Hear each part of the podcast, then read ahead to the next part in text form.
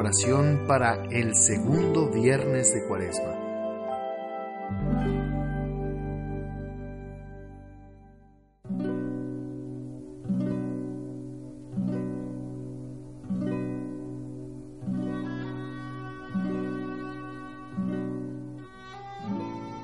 Del Santo Evangelio según San Mateo. En aquel tiempo Jesús dijo a los sumos sacerdotes y a los ancianos del pueblo esta parábola. Había una vez un propietario que plantó un viñedo.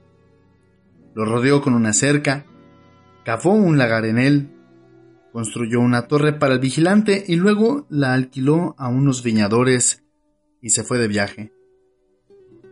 Llegado el tiempo de la vendimia envió a sus criados para pedir su parte de los frutos a los viñadores, pero estos se apoderaron de los criados golpearon a uno, mataron a otro y a otro más lo apedrearon.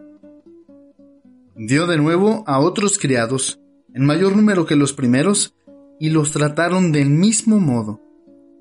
Por último, les mandó a su propio hijo pensando, a mi hijo lo respetarán. Pero cuando los viñadores lo vieron, se dijeron unos a otros, Este es el heredero, Vamos a matarlo y nos quedaremos con su herencia. Le echaron mano. Lo sacaron del viñedo y lo mataron. Ahora díganme, cuando vuelva el dueño del viñedo, ¿qué hará con esos viñadores? Ellos le respondieron, dará muerte terrible a esos desalmados y arrendará el viñedo a otros viñadores que le entreguen los frutos a su tiempo.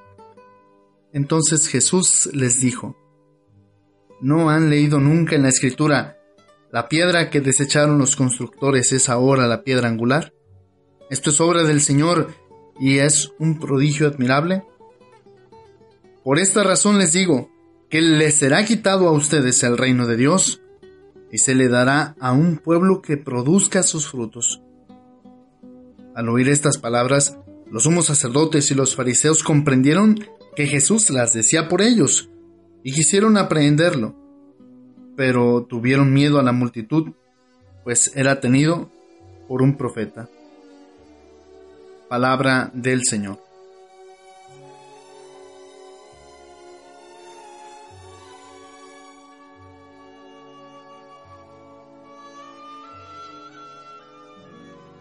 La palabra de los viñadores. La parábola de los viñadores se abre refiriéndose a la célebre alegoría de Isaías, la viña plantada por Dios, objeto de sus amorosos cuidados, pero que llegado el tiempo de la cosecha no da más que uvas amargas. Dios se queja. ¿Qué más se puede hacer ya a mi viña? Yo esperaba que diera uvas, porque ha dado agraces. Es la imagen transparente de la ingratitud del pueblo elegido que olvidando los grandes beneficios recibidos de Dios, devuelve las espaldas y se hace tan duro de corazón que rechaza al Hijo de Dios, persiguiéndolo y crucificándolo. Por eso la viña será destruida, dice el profeta, será confiada a otros viñadores. La viña de la parábola evangélica es el reino de Dios ofrecido a Israel, pero éste se hace indigno de él Jesús por eso concluirá, se les quitará el reino de Dios para dárselo a un pueblo que rinda sus frutos.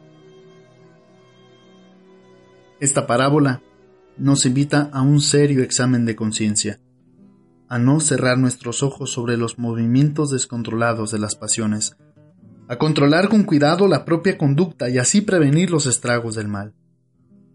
Pero por mucho que el hombre se vigile y se examine con sinceridad, es incapaz de descubrir todos los pliegues y las sombras de su corazón. Necesita una luz muy superior que solamente Dios puede concederle.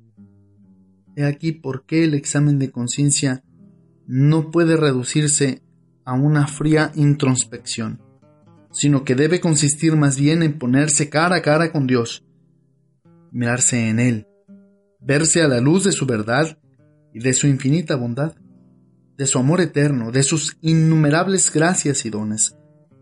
En esta actitud, resaltan con mayor facilidad incluso los más pequeños defectos, y sobre todo el hombre se siente impulsado más fuertemente al arrepentimiento, a la conversión, y al mismo tiempo una fuerza nueva le lleva a confiar más en Dios que en sí mismo.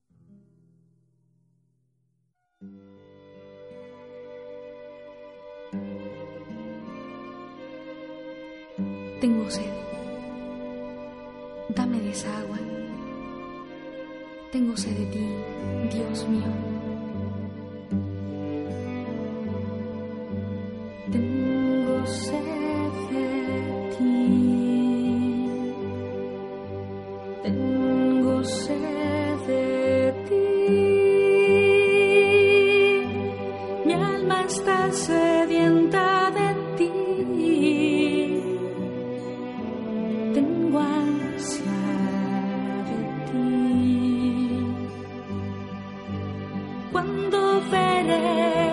Tu rostro,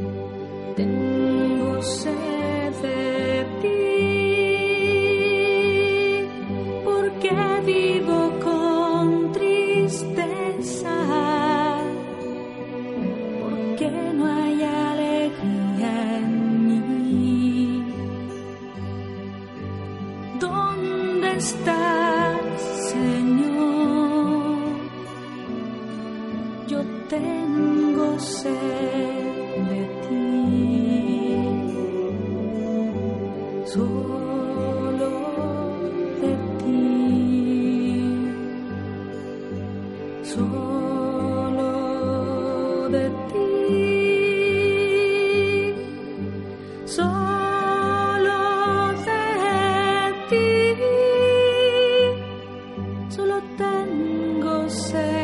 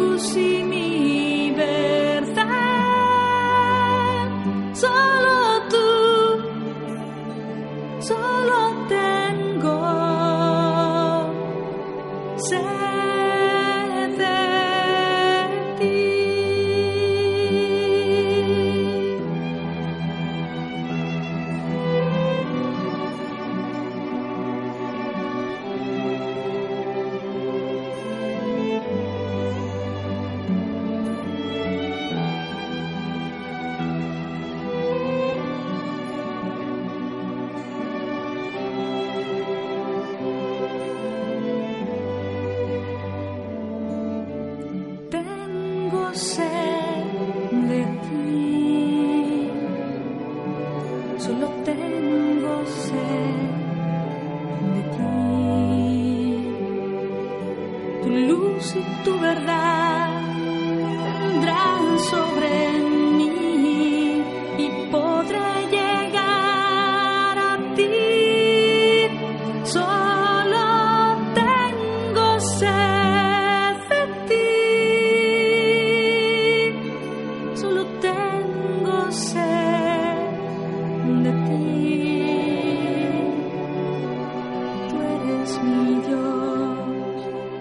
tengo sed de ti, de ti.